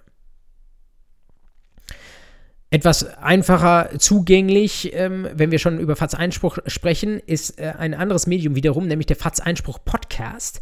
Das ist ein Podcast, der, ich glaube, einmal in der Woche erscheint, äh, rauskommt und äh, in dem ungefähr eine Stunde lang zwei oder drei Redakteure ähm, aus dem juristischen Teil der FATS über aktuelle juristische Probleme sprechen. Die haben das wunderbar aufbereitet. Die ähm, geben auch nachher in äh, den Show Notes so ein bisschen weiterführende Hinweise, wo man nochmal mehr nachlesen kann. Ähm, hören Sie mal rein, auch das ist nicht jedermanns Sache. Ja? Äh, entweder Sie mögen die Typen oder äh, Sie mögen die Stimme oder es geht Ihnen zu schnell oder zu langsam. Aber das ist so ein ähnliches, äh, äh ähnlicher Kanal jetzt, nur der ein bisschen anders aussieht als L2TO. Sie bekommen aktuelle juristische Sachen vermittelt und ähm, schauen Sie, hören Sie da mal rein, ob das etwas für Sie ist. Schließlich äh, Werbung in eigener Sache. Äh, mit ein bisschen anderer Zielrichtung habe ich vor, äh, ich glaube, jetzt waren es zwei Monaten, mit einem Kollegen zusammen einen äh, ebenfalls juristischen Podcast aufgesetzt, der heißt Hashtag Fußnote. Kriegen Sie auch bei Spotify äh, und Apple Podcasts ähm, unter äh, dieser Bezeichnung, Hashtag Fußnote. Ähm, der andere im Boot ist Dominik Herzog, der kommt nicht von der Uni, sondern ist Rechtsanwalt. Ich habe früher mal mit ihm zusammengearbeitet und ähm, der ist in diesem ganzen äh, Online-Betrieb, äh, ist der extrem bekannt, ähm, extrem versiert, macht selbst viel Medienrecht als Anwalt, ähm, hat aber auch einen großen YouTube-Kanal ähm, und so weiter. Mit ihm zusammen unterhalte ich mich alle zwei Wochen. Äh, das Ganze kommt freitags raus, eine halbe Stunde lang über aktuelle Dinge. Ähm, einerseits examensrelevante Rechtsprechung, andererseits Schwerpunktthemen, die wir uns rausgreifen, wo wir jetzt nicht versuchen, irgendwie ein Thema erschöpfend abzuarbeiten oder dem juristischen allen Facetten gerecht zu werden, wo wir so ein bisschen juristisch unterhalten wollen und ein bisschen auf aktuelle Entwicklungen aufmerksam machen wollen. Ist ein ganz anderes Format als was Einspruch, merken Sie sofort. Äh, hören Sie einfach bei beide mal rein, ob Ihnen das was taugt.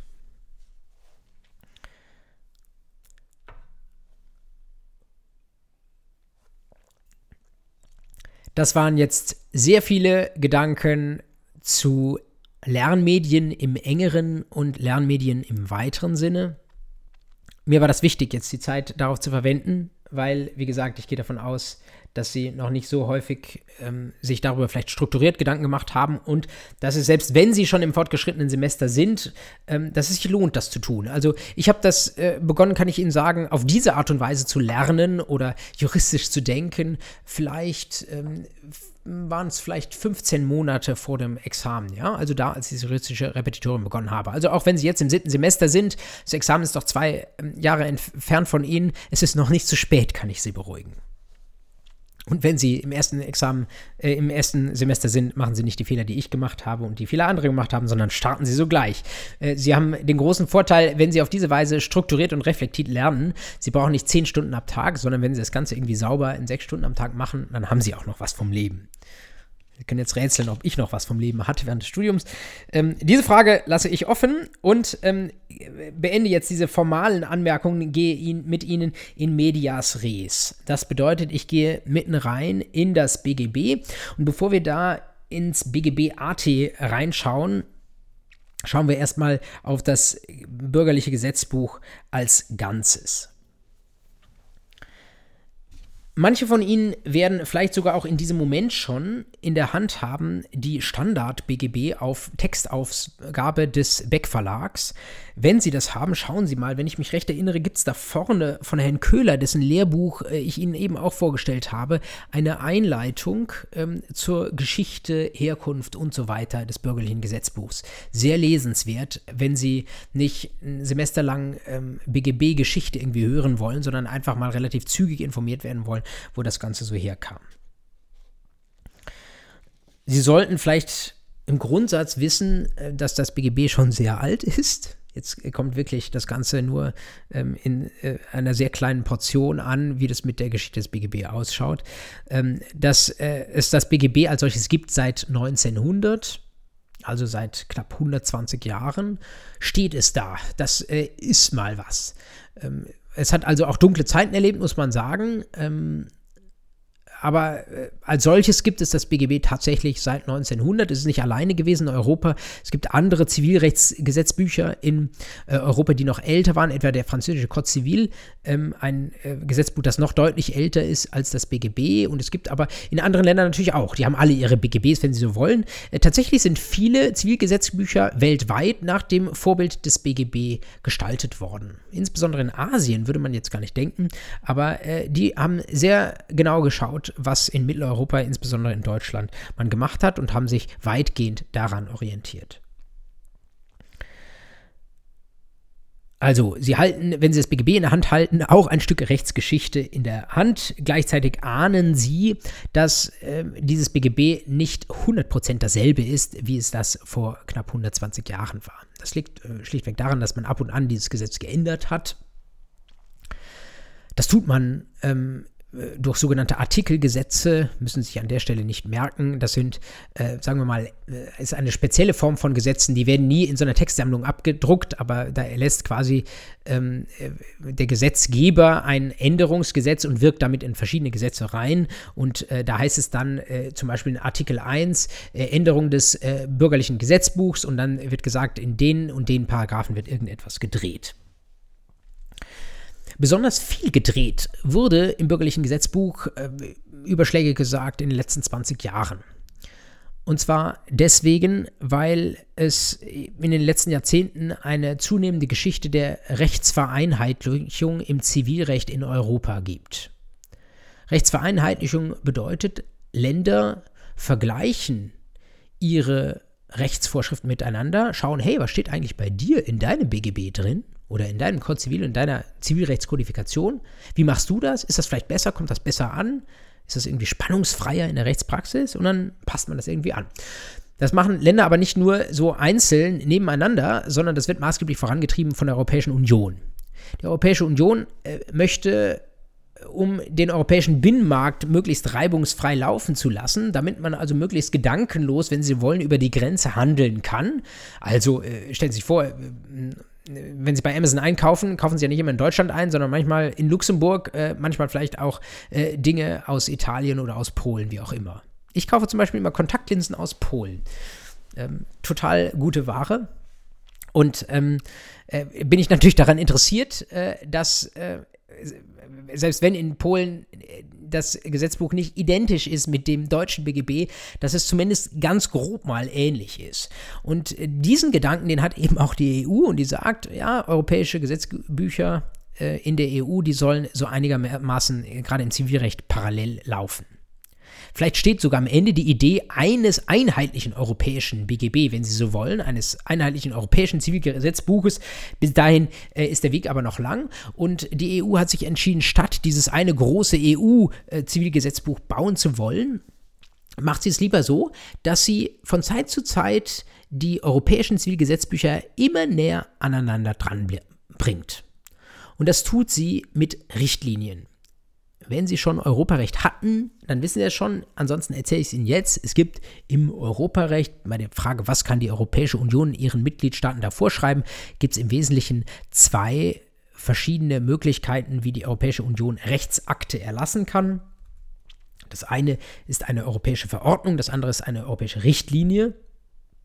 Eine Verordnung ist unmittelbar ein Gesetz. Das gilt, sobald die EU es erletzt, in allen Mitgliedstaaten. Und eine Richtlinie ist so ein indirektes Gesetz.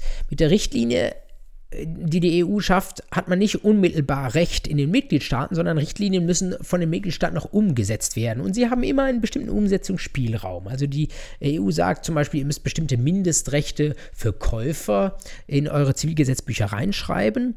Und äh, ob ähm, man dann den Mindeststandard, die den, den die EU vorgibt, übernimmt äh, oder ob man sagt, ich in meinem Mitgliedstaat möchte ganz besonders hohen Käuferschutz haben, das ist den Mitgliedstaaten selbst überlassen. Im Bereich des Zivilrechts gibt es ganz besonders viele Richtlinien, ähm, die in den letzten vor allen Dingen zwei Jahrzehnten erlassen worden sind, mit denen die EU auf die BGBs, wenn Sie wollen, der Mitgliedstaaten eingewirkt hat und die Zivilrechte nach und nach immer weiter vereinheitlicht hat. Welche Bereiche sind besonders betroffen von diesem, man nennt es europäisches Privatrecht, weil es ein Zivilrecht ist, das europäisch zumindest veranlasst ist. Äh, es geht da insbesondere um das zweite Buch des äh, bürgerlichen Gesetzbuchs, also um das Schuldrecht. Es gab ähm, vor etwa 20 Jahren eine Verbrauchsgüterkaufrichtlinie, da ging es darum, äh, welche Regeln gelten sollen, wenn Sie als Verbraucherin innerhalb der EU einen Kaufvertrag über die Grenze geschlossen haben. Also, äh, wenn Sie bei Amazon etwas kaufen, vereinfacht gesagt, oder ich eben meine Kontaktlinsen in Polen. Ähm, da wurden die Regeln vereinheitlicht. Und ähm, dann gab es noch einige weitere Richtlinien, viele äh, im Bereich der Finanzdienstleistungen. Äh, es gab eine Richtlinie schon früh im Bereich von allgemeinen Geschäftsbedingungen, also dem Kleingedruckten. Äh, es gab insbesondere sehr viele Richtlinien im Bereich Verbraucherrechte, weil die EU immer den Eindruck hatte, ja, äh, der, der europäische Binnenmarkt, der wird getrieben von den vielen Verbrauchern, also von, von den vielen Leuten, die da äh, als Privatpersonen auftreten und im, gerade im E-Commerce, im Internet äh, handeln und Dinge kaufen und die brauchen Schutz, die brauchen einheitliche Regeln damit sie nicht ähm, äh, in irgendeinem Staat ganz schutzlos dastehen. Diese europäischen Regeln haben, wie gesagt, auf das BGB eingewirkt, insbesondere in den letzten 20 Jahren, und sie haben das BGB äh, durchaus umgestaltet. Ähm, Sie können das zum Beispiel dann sehen, wenn Sie eingefügte Paragraphen sehen. Um Ihnen mal ein Beispiel zu geben außerhalb des BGB AT, wenn Sie mal ähm, aufblättern, die äh, Paragraphen 312 folgende, da geht es um Grundsätze bei Verbraucherverträgen und besonderen Vertriebsformen. Und Sie sehen, das geht von 312 bis 312k. Also es sind äh, hinter den 312 folgt nicht der 313, sondern folgen erst noch weitere Paragraphen. Und ähm, diese Paragraphen, die mussten da reingequetscht werden mit so besonderen Buchstabenparagraphen, weil die Europäische Union das mehr oder weniger vorgegeben hat. Und das sind in der Regel auch nicht kurze, sondern besonders langen Paragraphen. Weit äh, hinten im Schuldrecht gibt es noch reichlich andere davon, aber das sei mal der Schuldrechtsvorlesung ähm, vorbehalten. Ich will Ihnen nur ein bisschen sagen, wie sehr sich äh, das BGB an der Stelle verändert hat. Betrifft weniger den allgemeinen Teil des bürgerlichen Gesetzbuchs.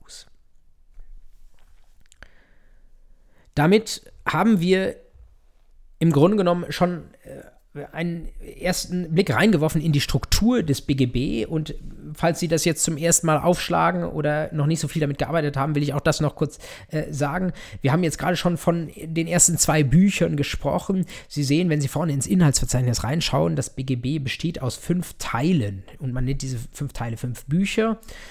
Und ähm, Sie sehen der erste Teil, das erste Buch ist etwas, was vor die Klammer gezogen wird. Das sind also Regeln, die für alle anderen Teile gleichermaßen gelten und die man nicht in jedem der anderen Teile nochmal gesondert regeln wollte, wo man gesagt hat, das kann man vor die Klammer ziehen. Was sind die besonderen Teile? Einmal rechte Schuldverhältnisse, da geht es insbesondere um Verträge, nicht nur, aber besonders verschiedene Arten von Verträgen und was passiert, wenn diese Verträge nicht richtig erfüllt werden und wenn dann äh, eine Seite vielleicht Schäden ersetzt haben will und so weiter.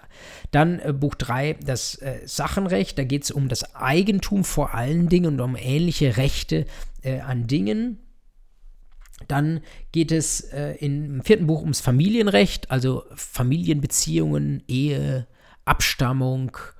Ähm, da knüpfen sich Fragen wie Unterhalt, etwa äh, und so weiter und so fort, äh, die im vierten Buch äh, des BGB geregelt sind. Und äh, letztes Buch Erbrecht, können Sie sich vorstellen, es muss irgendwo ja auch stehen, wie das ist mit Testamenten und Erbverträgen oder was passiert, wenn weder das eine noch das andere ähm, verfügt worden ist, wer dann Erbe äh, eines Erblassers sein soll.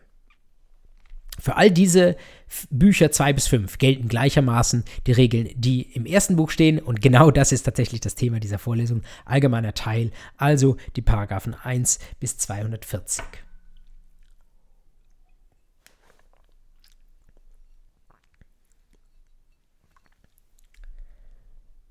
Wie wird sich das widerspiegeln in dem, was wir in dieser Vorlesung machen? Ich habe Ihnen eingangs gesagt, wir haben hier ungefähr, nee, genau sogar 14 Einheiten und es kommen noch 13 nach dieser einführenden Einheit. Und es gibt äh, ja eine Reihe von Themen, die ich äh, versucht habe so zuzuschneiden, dass sie dann irgendwie auf die verschiedenen Vorlesungstermine passen. Und ich kann diese Themen jetzt mal ganz grob in drei Gruppen ordnen. Und diese drei Gruppen, äh, ja, die sind, werden jeweils so ungefähr vier Termine lang dauern. Sie sehen das jetzt nochmal grafisch unterstützt, wenn Sie gleichzeitig auch die Bildspur sich anschauen. Sie sehen die erste Gruppe, das ist im Wesentlichen Willenserklärung, Rechtsgeschäfte, Verträge. Also, wenn Sie jemandem anders etwas zurufen, wenn Sie jemand anders im Rechtsverkehr etwas gegenüber erklären, wann ist das rechtsverbindlich, wann führt das zu bestimmten Rechtsfolgen, wann sind Sie auf einmal in einem Vertrag gebunden und was wird dann Inhalt dieses Vertrages. Das wird der erste Block sein, der uns in den nächsten ähm, drei, vier Einheiten beschäftigt. Und in diesen Einheiten werden wir, das hat jetzt in meinem ersten eingangsgewendeten Beispiel schon ähm, Erwähnung gefunden, werden wir uns in besonderer Weise auch anschauen, äh, wie haben sich die klassischen Regeln dadurch verändert, dass wir seit einiger Zeit sehr viele Verträge digital schließen.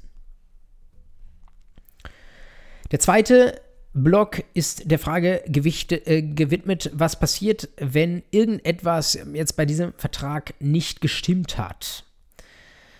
Ähm, sei es, äh, dass ein bestimmtes Formerfordernis, das der Gesetzgeber aufgestellt hat, nicht eingehalten wurde. Also dass zum Beispiel der Gesetzgeber gesagt hat, äh, Verträge eines bestimmten Typs, äh, die sollt ihr bitte auf Papier schreiben, die dürft ihr nicht einfach mündlich schließen. Oder dass er, äh, wie bei dem eingangs gewählten VW-Beispiel, äh, wenn der BGH so entscheiden sollte, äh, dass er gesagt hat, ähm, bei bestimmten Fragen sollen Rechtsanwälte involviert sein und wenn es kein Anwalt ist, dann ist das Geschäft womöglich null und nichtig. Oder ein weiteres Thema, wie schaut es aus, wenn jemand einen Vertrag eingehen möchte, aber der kann eigentlich gar nicht, weil er nicht alle sieben Sinne beisammen hat alle fünf Sinne beisammen hat, weil er ja nicht alle sieben Sachen beisammen hat, äh, beisammen hat das äh, äh, vergesse ich jetzt schnell wieder. Äh, wenn jemand äh, zum Beispiel äh, voll besoffen ist oder wenn jemand noch ein kleines Kind ist oder wenn jemand schon so alt ist, dass er irgendwie schwer dement ist und dass er nicht mehr weiß, was er tut. Und was passiert, wenn man nachträglich erkennt, dass man sich geirrt hat und man möchte von einem Vertrag wieder loskommen? Äh, diejenigen, die die Bildspur zu dieser Vorlesung sehen, die sehen, ich habe so ein Gehirn oben drüber äh, gezeichnet. Das trifft jetzt nicht alle dieser Fälle, aber was passiert, wenn da irgendetwas beim Vertragsschluss schiefgelaufen ist? Ähm, wie kann man sich womöglich von dem Vertrag wieder lösen oder ist er überhaupt von Beginn an wirksam geworden? Zweiter Block. Und der dritte Block, äh, das sind jetzt vier Vs, ja, sind vier Sonderthemen, die ich in, in den dritten Block reingeschrieben habe, äh, nämlich was passiert, wenn ein Vertrag äh, jemand schließt, der gar nicht selbst Vertragspartei werden möchte, sondern der nur Vertreter für einen anderen ist. Das gibt es ja, dass man jemanden anders vorschickt, weil man die eigene Identität geheim halten möchte oder weil es gerade unbequem ist, weil ich weit reisen müsste, um diesen Vertrag zu schließen. Da schicke ich jemanden direkt am Ort vor oder so. Unter welchen Umständen geht das, unter welchen Umständen geht das nicht? Ähm, Vollmacht ist eine ähnliche Frage. Kann ich jemanden bevollmächtigen, ein Geschäft für mich zu äh, schließen oder kann ich jemanden einfach nur äh, mit einer Erklärung von mir irgendwo hinschicken als Bote und so weiter. Dann weiteres Sonderthema Verbraucher. Äh, welche besonderen äh, ja, Regeln gelten, wenn ich als Verbraucher einen Vertrag eingehe. Sie haben eben schon gesehen, das wird ein großes Thema im zweiten Buch des BGB sein, das jetzt hier nicht Gegenstand der Vorlesung ist, wenn Sie sich über Verbraucherverträge Gedanken machen. Aber die Person des Verbrauchers, die werden wir hier schon in BGB AT in den Blick nehmen, weil sie in 13 BGB, also ganz weit vorne im allgemeinen Teil, geregelt ist. Wir werden uns also fragen, was ist das für ein Typ, dieser Verbraucher, äh, wann ist man Verbraucher und so weiter. Und schließlich, auch das war das Gegenstand des letzten äh, meiner, Be meiner drei Beispielsfälle, Verjährung. Es ist natürlich auch äh, äh, schön zu wissen, welche Rechte man nach dem BGB hat, aber man muss auch wissen, wann es vorbei ist, damit man kurz bevor es vorbei ist, noch rechtzeitig ähm, irgendwie sich Hilfe holen kann oder einen Anspruch durchsetzen kann. Stichwort Verjährung. Auch damit werden wir uns beschäftigen. Jetzt habe ich so äh, ja, elf Themen auf dieses Slide draufgeschrieben. Äh, da sind jetzt nicht eins zu eins die Titel, die die weiteren Einheiten tragen werden, aber das soll Ihnen so einen groben Überblick darüber verschaffen, ähm, was so die wesentlichen Themen sind, über die wir sprechen wollen. Ein Thema, das jetzt da nicht äh, draufsteht, ähm, aber das im Examen extrem gerne mindestens indirekt geprüft wird und äh, dass sie vielleicht also den mit wichtigsten Grundsatz der, äh, des Privatrechts vielleicht auch schon mal gehört haben, Trennungs- und Abstraktionsprinzip. Darauf werden wir auch eingehen. Ähm, das habe ich jetzt nicht in eine dieser Gruppen, drei Gruppen eingeordnet, weil es äh, letztlich immer wieder auftaucht in ganz verschiedener Gestalt. Auch in anderen Vorlesungen wird Ihnen das begegnen. Wenn Sie das jetzt versuchen wollen, mal äh, an der Grobstruktur des äh, BGB nachzuvollziehen. Dann könnten Sie etwas vereinfacht sagen, Sie haben im zweiten Buch äh, des BGB, äh, wo es ja um schuldrechtliche Verträge geht. Da geht es darum, ob sie in, keine Ahnung, eine Malerin beauftragen oder irgendwie eine Sache kaufen oder sowas. Da äh, wird ein, äh, ein Vertrag geschlossen, ein Vertrag im klassischen Sinne. Ähm, man verpflichtet sich zu etwas. Das ist Gegenstand des zweiten Buchs und was passiert, wenn diese Verpflichtungen nicht eingehalten werden. Und Buch 3, Sachenrecht vereinfacht gesagt, äh, ist eine völlig getrennte Frage, nämlich die Frage, wem gehört etwas? Ich kann mich zum Beispiel sehr wohl äh, dazu verpflichten, äh, mein tolles Gesetzbuch, das ich habe, an meine Kommilitonin XY zu übereignen. Aber nur weil ich mich dazu verpflichte, heißt das noch nicht, dass es automatisch meiner Kommilitonin gehört, sondern da ist ein weiteres Rechtsgeschäft erforderlich. Genau genommen sogar ein weiterer Vertrag, aber das lassen wir einen Moment mal raus. Ich muss nämlich das Eigentum an diesem Buch tatsächlich in Erfüllung meiner Verpflichtung an meine Kommilitonen übertragen. Also einmal die Verpflichtung zu etwas und die Erfüllung dieser Verpflichtung durch einen Wechsel insbesondere der Eigentumslage. Das sind zwei Paar Schuhe. Ähm, das wird uns während dieser Vorlesung immer wieder mal begegnen und ich will es eingangs schon gesagt haben, ähm, wenn Sie bisher Angst vom Trennungs- und Abstraktionsprinzip hatten, wird auch das ein äh, Problem sein, das ich, hoffen, äh, das ich hoffe im Laufe dieser Vorlesung zu lösen, indem ich das durch viele Beispiele so klar mache, dass Sie nachher davor keine Bange mehr zu haben brauchen.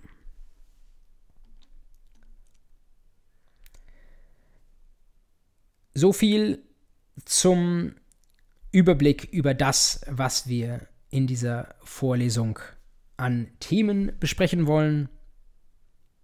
Sie können natürlich immer auch mir während der Veranstaltung noch, äh, die wird ja quasi laufend live erstellt, wenn Sie wollen, von Woche zu Woche. Sie können mir natürlich immer auch äh, noch weitere Themen oder Fragen zuwerfen. Sie können mir eine Mail schreiben. Ich sage Ihnen am Ende noch meine E-Mail-Adresse ähm, und sagen, äh, bitte das und das Thema irgendwie nochmal gesondert aufgreifen. Oder wenn Sie äh, in der übernächsten Folge über Verjährung sprechen, gehen Sie doch bitte auch darauf und darauf noch ein.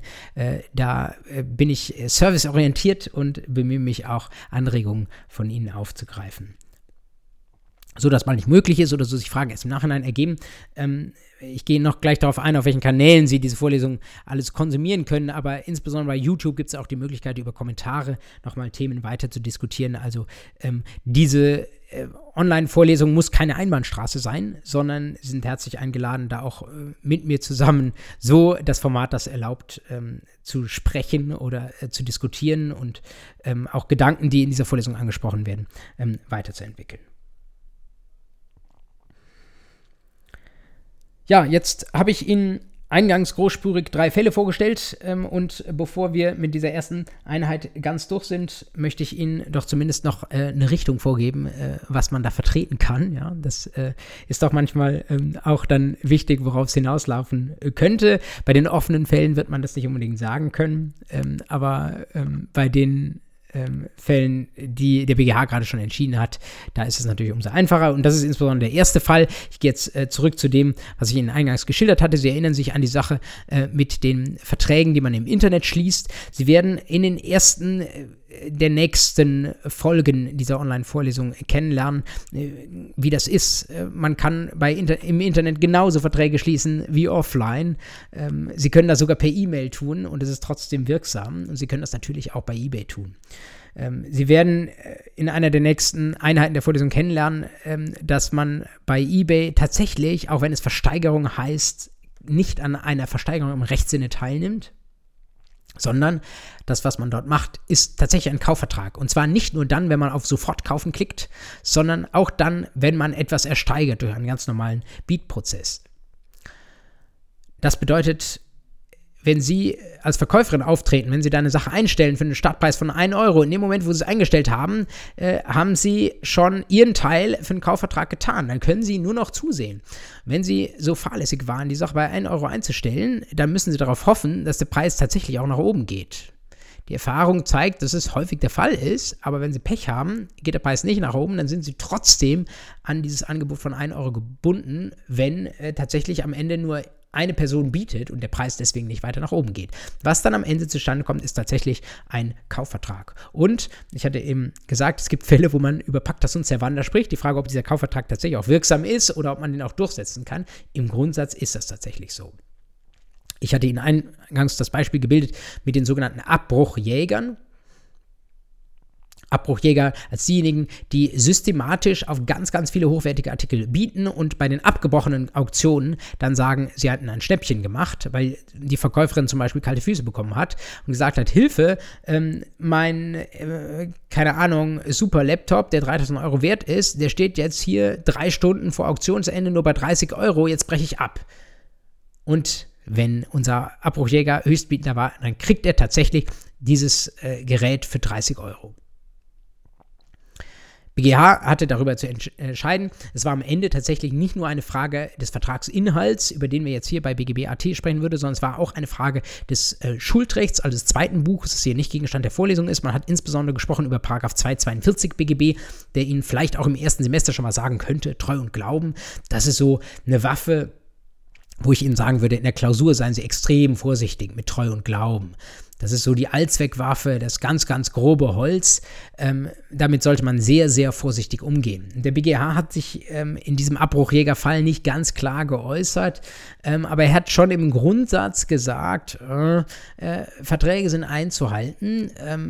Ähm, und seid mal vorsichtig mit 242 BGB. Also ähm, es gibt Fälle, hat der BGH angedeutet, wo Abbruchjäger tatsächlich mal äh, ihren Anspruch nicht durchsetzen können. Wir werden darauf im Einzelnen eingehen in dieser Vorlesung, aber im Grundsatz halten auch diese Verträge. Selbst wenn jemand aus äh, um reiner Geldmacherei einen Vertrag schließt und einfach nur äh, damit ein gutes Geschäft machen will, dann ist es trotzdem ein Vertrag und man muss halt, wenn man bei eBay was einstellt, um auf diesen Fall zurückzukommen, muss man aufpassen, äh, zu welchen Bedingungen man das tut. Man könnte ja auch einen höheren Startpreis setzen. Zweiter Fall, den ich Ihnen eingangs ähm, angedeutet hatte, das war der Fall mit dem im Raum stehenden Verbotsgeschäft.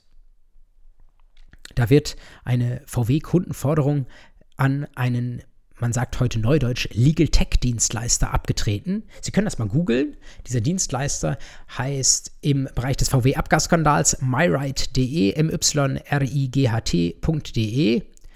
Die kümmern sich um Kundenklagen und übernehmen diese Ansprüche.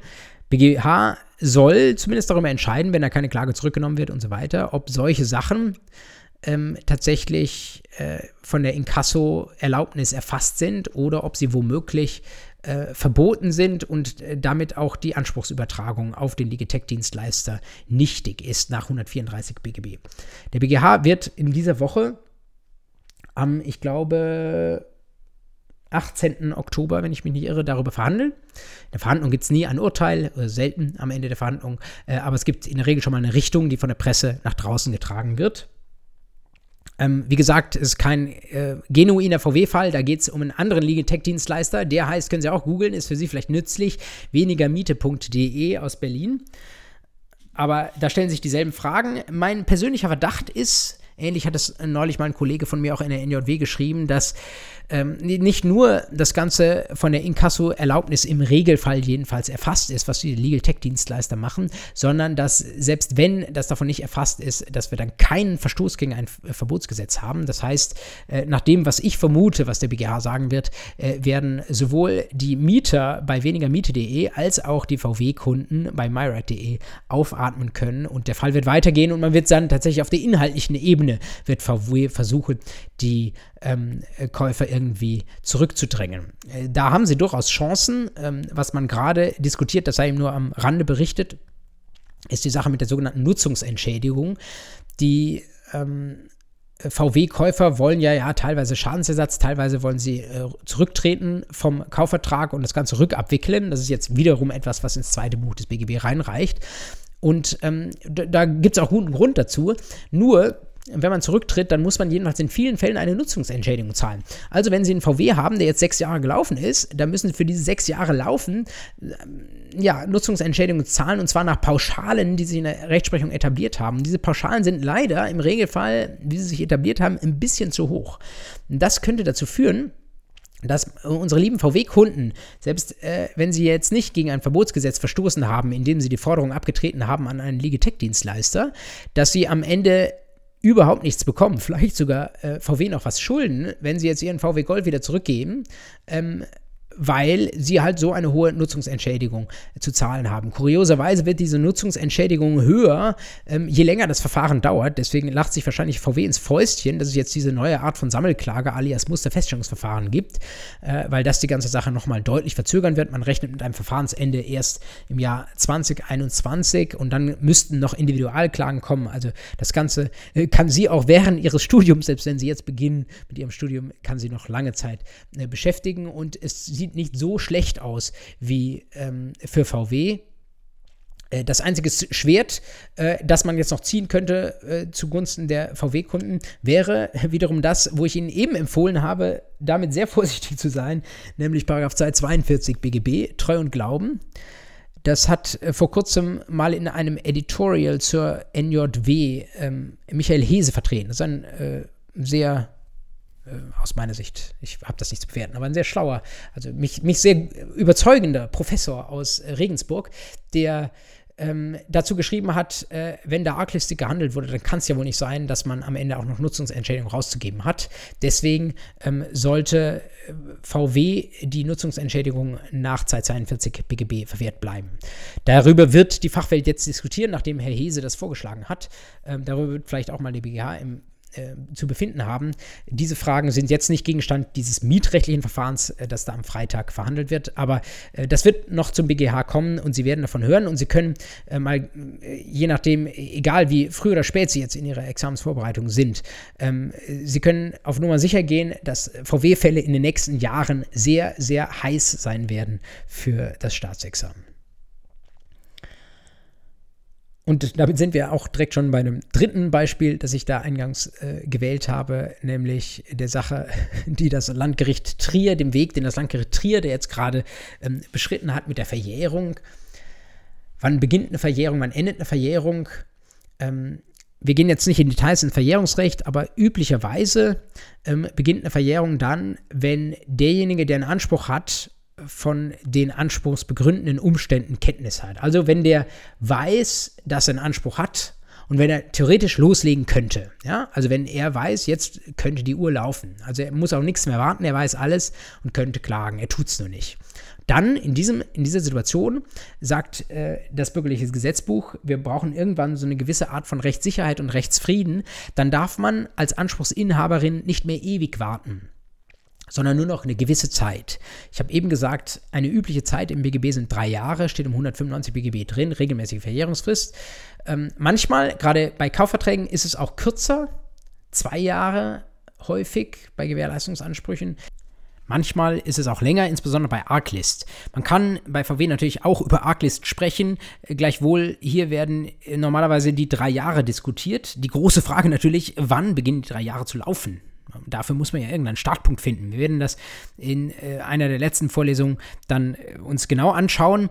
Ähm, hier hat man bisher äh, relativ äh, einhellig äh, ist man davon ausgegangen, dass man sagt, im Herbst 2015, als die ganze VW-Sache ruchbar wurde mit dieser Manipulationssoftware, da ähm, wussten alle Leute darüber Bescheid, konnten ihr eigenes Auto prüfen. Das konnte man ja auch relativ einfach dann online nachschauen, einfach unter Eingabe der Fahrgestellnummer. Insofern, dann sollte die Verjährung tatsächlich zu laufen beginnen. Das wäre dann mit Ablauf des Jahres 2015 gewesen. Und jetzt das Landgericht Trier, kolportierterweise, man muss sagen, die Entscheidung liegt noch nicht im Volltext vor sagt, nein, ähm, so richtig Bescheid über den Anspruch weiß man ja erst, wenn der BGH das im Grundsatz jedenfalls geklärt hat, ob man da einen Schadensersatzanspruch geltend machen kann. Wenn das, was da komplettiert wird, so stimmt, wäre das eine sehr mutige Ansage. Man könnte überlegen, wie weit man das übertragen will auf andere Fälle, ob man in jedem Fall immer erst warten will, bis der BGH irgendwas zu einer bestimmten Sache sagt. Äh, ich äh, möchte das LG Trier an der Stelle nicht bewerten, aber ich glaube, die Entscheidung, wenn das so stimmt, äh, wird auf jeden Fall für Widerspruch sorgen. Und ich bin mir sicher, bis wir das in der Vorlesung haben, das wird dann im äh, Anfang 2020 sein, im Januar, bis wir zur Verjährung kommen, äh, wird da auch einiges schon jetzt zu dieser LG Trier-Entscheidung äh, geschrieben worden sein. Äh, es wird wahrscheinlich auch schon klar sein, dass die, so vermute ich, dann in die nächste Instanz geht und man über diese Fragen dann auch nochmal eine Instanz oder vielleicht auch am Ende beim BGH nochmal ähm, befinden wird. Also Sie sehen, alles ist im Fluss, auch bei unseren drei Fällen, aber Sie haben vielleicht gesehen, es tut sich was im BGB AT, auch wenn die Materie schon 120 Jahre alt ist. Diese Normen ändern sich und man diskutiert auch heute noch darüber, welche dieser Normen man wie anzuwenden hat. Und es sind nicht irgendwelche langweiligen Fälle, hm, die äh, aus irgendwelchen Professorenschubladen kommen, sondern es ist wirklich ähm, mittendrin im Leben. Also ähm, Sie sollten dabei bleiben. Sie sollten nicht nur jetzt die letzten drei Minuten noch fertig hören, sondern Sie sollten unbedingt auch bei der nächsten Folge nächste Woche wieder mit dabei sein. Was äh, sollten Sie bis dahin noch tun? Ich möchte Ihnen fast schon eine Hausaufgabe geben, die Sie jetzt gleich relativ schnell machen können und die Sie immer wieder machen sollten, nämlich, dass Sie äh, in das Gesetz reinschauen, hatte ich eben schon gesagt, aber schauen Sie jetzt gerade auch nochmal in die Struktur, gerade des allgemeinen Teils rein. Äh, lassen Sie mal Ihre Augen so drüber fliegen über diese verschiedenen Abschnitte mit den Personen, Sachen und Tieren, die geregelt sind, dann die Vorschriften für die Rechtsgeschäfte und dann wissen Sie, hinten geht es um Fristen, Termine, Verjährung und so weiter. Haben Sie das schon mal einmal gehört? Äh, vielleicht bleiben Ihre Augen an einer Vorschrift hängen und dann haben Sie sich schon mal das gemerkt und die stand irgendwie dann links, Mitte und so weiter. Ähm, Sie werden nie äh, das ganze Gesetz oder die wesentlichen Sachen auch nur alles auf einmal lernen, sondern das ist, wie ich es eingangs gesagt habe, auch alles so Inselwissen. Es bleibt heute das eine hängen, morgen bleibt ein bisschen mehr hängen und irgendwann haben sie das glückliche Gefühl, bei mir war das erst im Repetitorium der Fall, dass sich diese ganzen Inseln auf einmal verdichten und auf einmal ist Land in Sicht und das Ganze wächst zusammen und dann kann ich Ihnen verraten, macht Jura wirklich Spaß. Ich hoffe natürlich, dass das bei Ihnen jetzt schon im Wintersemester 2019, 2020 passiert. Lassen Sie mich ganz zum Abschluss unserer ersten Folge noch kurz sagen, wie Sie diese Vorlesung konsumieren können. Sie sind jetzt auf irgendeinem Kanal ja schon unterwegs, ähm, aber es gibt noch andere. Ähm, diejenigen, die das Bild sehen, sehen jetzt das auch als Folie. Ich stelle diese und andere Vorlesungen, die ich mache, manchmal auch das eine oder andere Referat oder den einen oder anderen Vortrag ein auf meinem YouTube-Kanal. Das ist für mich lange Zeit das zentrale Medium äh, schon gewesen, nämlich youtube.com slash jurapodcast. Mit dieser Vorlesung starte ich allerdings auch die Audiospur zu der Vorlesung bei Spotify und bei Apple Podcasts einzuspielen, weil mir jemand oder mehrere ähm, Studierende gesagt haben, dass es für sie irgendwie ein wichtiges Medium ist und dem äh, komme ich natürlich gerne nach. Ähm, häufig gibt es auch die Frage, wie ist das mit Unterlagen? zur Vorlesung, die stelle ich natürlich auch gerne zur Verfügung äh, und die stelle ich zur Verfügung äh, inzwischen ähm, nicht mehr nur über meine LMU-Seite, sondern auf einer eigenen Homepage, die ich für diesen Jura-Podcast ähm, gebaut habe, nämlich jurapodcast.eu jurapodcast.eu. Da finden Sie meine Vorlesungen und die entsprechenden Unterlagen dazu im PDF-Format. Und vielleicht sollte ich Ihnen dazu auch noch sagen, äh, hätte ich vielleicht schon am Anfang dieser Vorlesung sagen sollen, Sie werden merken, dass ähm, ich immer mal wieder Folien ausblende, wenn Sie das nicht ohnehin nur als Audiospur hören. Äh, wenn Sie das gleichzeitig sehen, insbesondere bei YouTube, dann sehen Sie, bei mir gibt es regelmäßig schwarzes Bild. Das mache ich deswegen, weil ich Sie nicht durch irgendwelche geschriebenen Sachen ablenken will, sondern weil ich Ihnen wirklich dosiert Bilder zeigen möchte und weil das gesprochene Wort tatsächlich der Hauptpunkt ist dieser Vorlesung. Trotzdem gibt es natürlich manchmal vertiefende Hinweise oder Dinge, die ich irgendwie in Textform Ihnen mitgeben möchte. Deswegen die Unterlagen, die ich Ihnen auf europodcast.eu zur Verfügung stelle, da sind von PowerPoint ausgedruckte Notizenseiten. Das heißt, Sie finden das Bild immer oben auf der Seite und darunter finden Sie dann als Notizen Text dazu. Soweit ich meine, dass für Sie textliche Hinweise irgendwie nützlich sind. Manchmal müssen Sie dann selbst auch mal einen Artikel nachschlagen und so weiter. Wenn Ihnen das irgendwo nicht reicht, dann schicken Sie mir eine Nachricht, ähm, dann ergänze ich das. Ähm, da bin ich auch für Feedback jederzeit dankbar. Und äh, zum guten Schluss, es gibt jetzt ergänzend über diese Vorlesung hinaus seit einiger Zeit einen Instagram-Kanal, dem Sie natürlich auch gerne folgen dürfen, nämlich instagram.com slash jurapodcast. Sie hätten es nicht gedacht wo ähm, es jetzt hier nicht nur um BGBAT geht, sondern auch um andere Dinge, die mir im Alltag mit meiner juristischen Brille so auffallen und wo ich denke, die teile ich gerne. Die äh, sind irgendwie manchmal skurrile äh, Bilder, manchmal äh, sind es auch Hinweise auf examensrelevante Dinge. Also folgen Sie mir auch gerne auf Instagram. Ansonsten, wie gesagt, Jurapodcast EU, die zentrale Plattform. Und äh, ich bin Ihnen noch meine E-Mail-Adresse schuldig, martin.fries, F-R-I-E-S, at jura.uni-muenchen.de. Sie dürfen sich gerne an mich wenden, wenn Sie Fragen zur Vorlesung haben, wenn Sie irgendwas an Verbesserungsvorschlägen oder an Wünschen haben, habe ich dafür auf jeden Fall ein offenes Ohr. Lassen Sie mir 24 Stunden, um zu antworten. Und ähm, ja, zum Schluss äh, dieser ersten Einheit sage ich jetzt das, was Sie hin und wieder auch im Supermarkt sehen. Äh, wenn Sie es irgendwie nicht so gut fanden, dann sagen Sie es mir, aber wenn Sie es gut fanden, dann sagen Sie es weiter. Vielleicht gibt es ja noch Kommilitonen von Ihnen, die in der Lage sind, dass sie irgendwie nicht die Vorlesung besuchen können oder äh, die irgendwie mit der Vorlesung nichts anfangen können, so wie sie an ihrer Uni läuft. Äh, herzlich willkommen hier in der Online-Vorlesung. Ähm, herzlich willkommen, auch mir dazu Feedback zu geben. Ähm, sagen Sie es weiter. Ich würde mich freuen, äh, Sie und möglichst viele, äh, viele Ihrer Kommilitonen ähm, wieder zu hören ähm, in der zweiten Folge und dann runter bis Folge 14 und natürlich auch bei meinen anderen Vorlesungen. Ähm, bleiben wir gerne in Kontakt. Auf jeden Fall in die Richtung, dass Sie von mir hören, aber wie gesagt, ähm, auch andersrum sehr gerne. Alles Gute und bis nächste Woche.